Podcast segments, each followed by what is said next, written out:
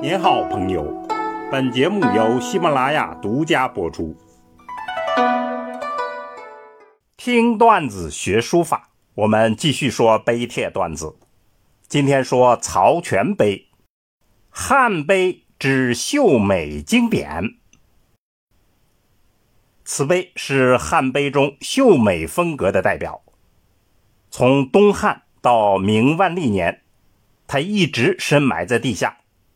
后来，陕西合阳县村民挖井时候发现了此碑，字画完好，风姿绰约。唯一的遗憾是，整碑从中腰断为两截。先说它的史料价值。据碑中的记载，东汉末的相关重大史实，这里的记载与正统史料有不一致之处。所以很值得重视。再说曹全这个人，曹全从小勤奋好学，而且贤德孝顺，在家乡有口皆碑。后来他被举为孝廉，拜为西域乌布司马。疏勒国发生政变的时候，曹全奉旨征讨。张角起义时，被受河阳令的曹全收拾残局，安抚百姓，还帮助有学识之人获得了晋升之机，所以河阳人民就共同出资刊刻了曹全碑，为他记功。我们来看碑文：君会全，字景完。敦煌孝古人也，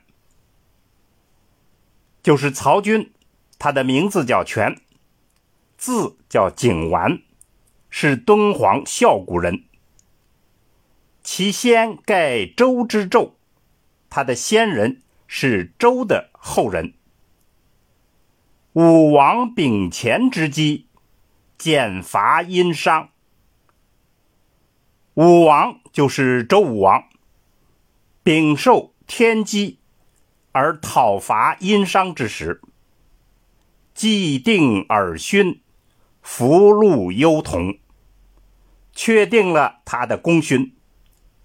他与兄弟共享此等福禄，封弟叔振铎与曹国，因失焉，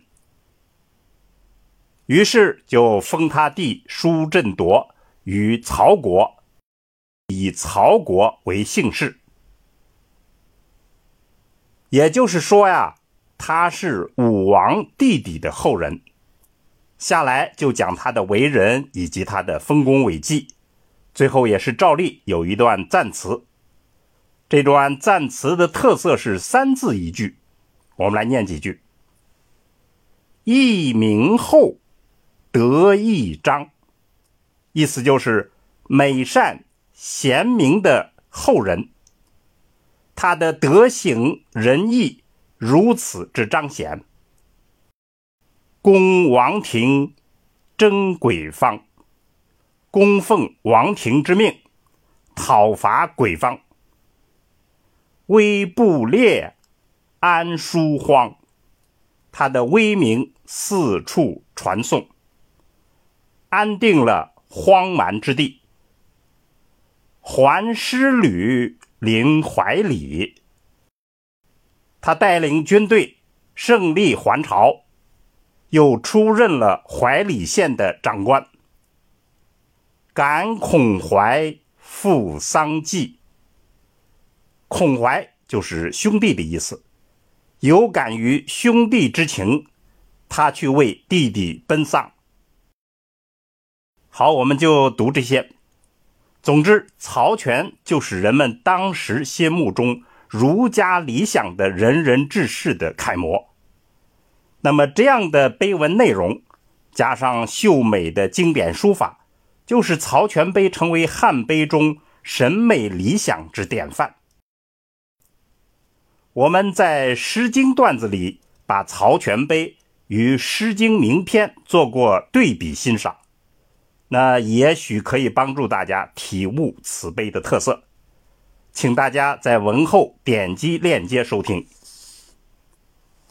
曹全碑的书法秀美飘逸，清代的万经评他说：“秀美飞动，不书赋，不持咒，寻神品也。”说他简直就是神品。历来有一个称呼。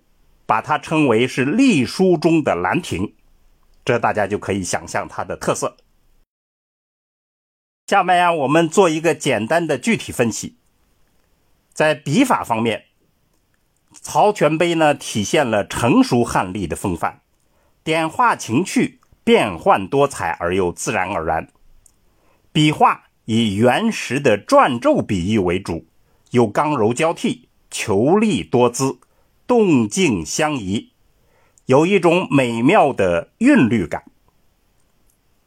在结体方面，横向取势，结体扁平，中宫收紧，四周放纵，这就使得本来平稳的结构产生了一种生气，有一种飞动之感。而且它的主笔又长又重，造成了一种险绝之势。在章法上，纵有行，横成列，左右开张，字距大，行距小，加强了横向开张之势，左顾右盼，波涌强烈。历来的书家都认为，曹全碑是初学者最佳的入门范本。主要的原因，首先是考虑到他字迹清晰。这么清晰的汉碑是少有的。再就是它的风格秀美清新，也是普遍为大众所接受。当然，更重要的对大家来讲是它的笔法简单清楚，易于学习。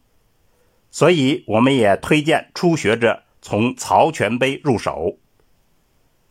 好，听段子学书法，我们下次再见。